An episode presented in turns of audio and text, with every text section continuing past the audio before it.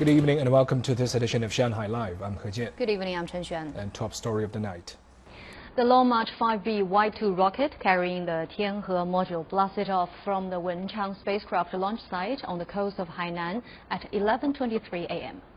Eight minutes and 14 seconds later, the module separated from the rocket and entered a planned orbit.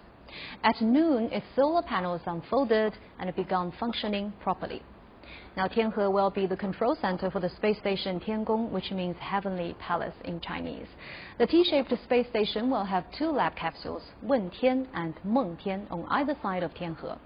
Tianhe has a total length of 16.6 meters, a maximum diameter of 4.2 meters, and a total takeoff of 22.5 tons. It's the largest spacecraft developed by China. It will also serve as the main living space of the crew as well as support some scientific and technological experiments. The module is equipped with systems to recycle water and oxygen. 我们在空间站上引入了这种光纤通信的网络系统。We added a fiber optical communication system. Astronauts will be able to browse the web or call people on Earth. It will be just like they are on the ground. 就是进行浏览地面的网页。 as one of the country's most complicated space missions so far, assembling the space station requires 11 total launches this year and next. After today, two launches are scheduled to take the lab capsules into orbit, following by four manned missions and four cargo vessel flights. Now, the space station will operate in a low Earth orbit between 340 and 450 kilometers above the planet. It has a designed life of 10 years, but experts believe it could operate more than 15 years with appropriate maintenance and repairs. A Long March 5B rocket will take the two lab capsules into orbit. A Long March 7 rocket will transport the cargo vessel, while a Long March 2F rocket will launch the manned spacecraft into space. Tianzhou cargo vessels and Shenzhou manned spaceships will be launched later this year, with two more of each planned next year.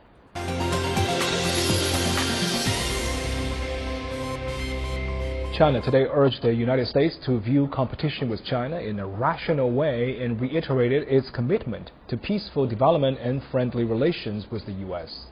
The comments came after U.S. President Joe Biden said yesterday that the U.S. is in a competition with China and other countries to win the 21st century, but was not seeking conflict with China.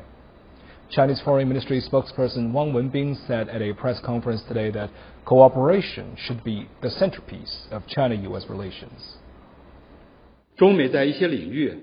Competition between China and the U.S. in some areas is normal, but we should compete with each other for excellence in a track and field style competition rather than trying to beat each other down in a wrestling match. In this competition, we should work to improve ourselves rather than undercutting or making traps for each other and engaging in zero-sum games.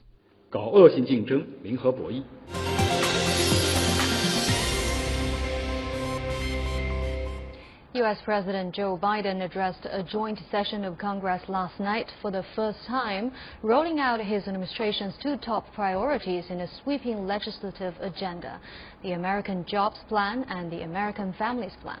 Lei Shuran has a story. He championed his 2.3 trillion US dollar infrastructure plan, a staggering figure to be financed by higher taxes on corporations. Biden is emphasizing blue-collar roles as he outlines the plan, saying it will create jobs in everything from modernizing America's roads, bridges, and highways to replacing the nation's lead pipes.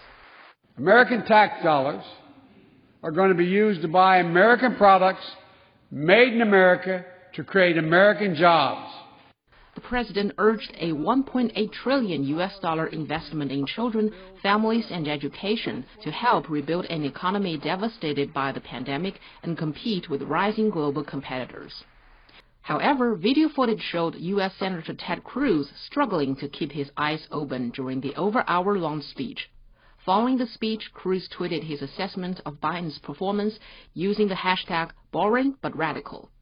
Shanghai Live.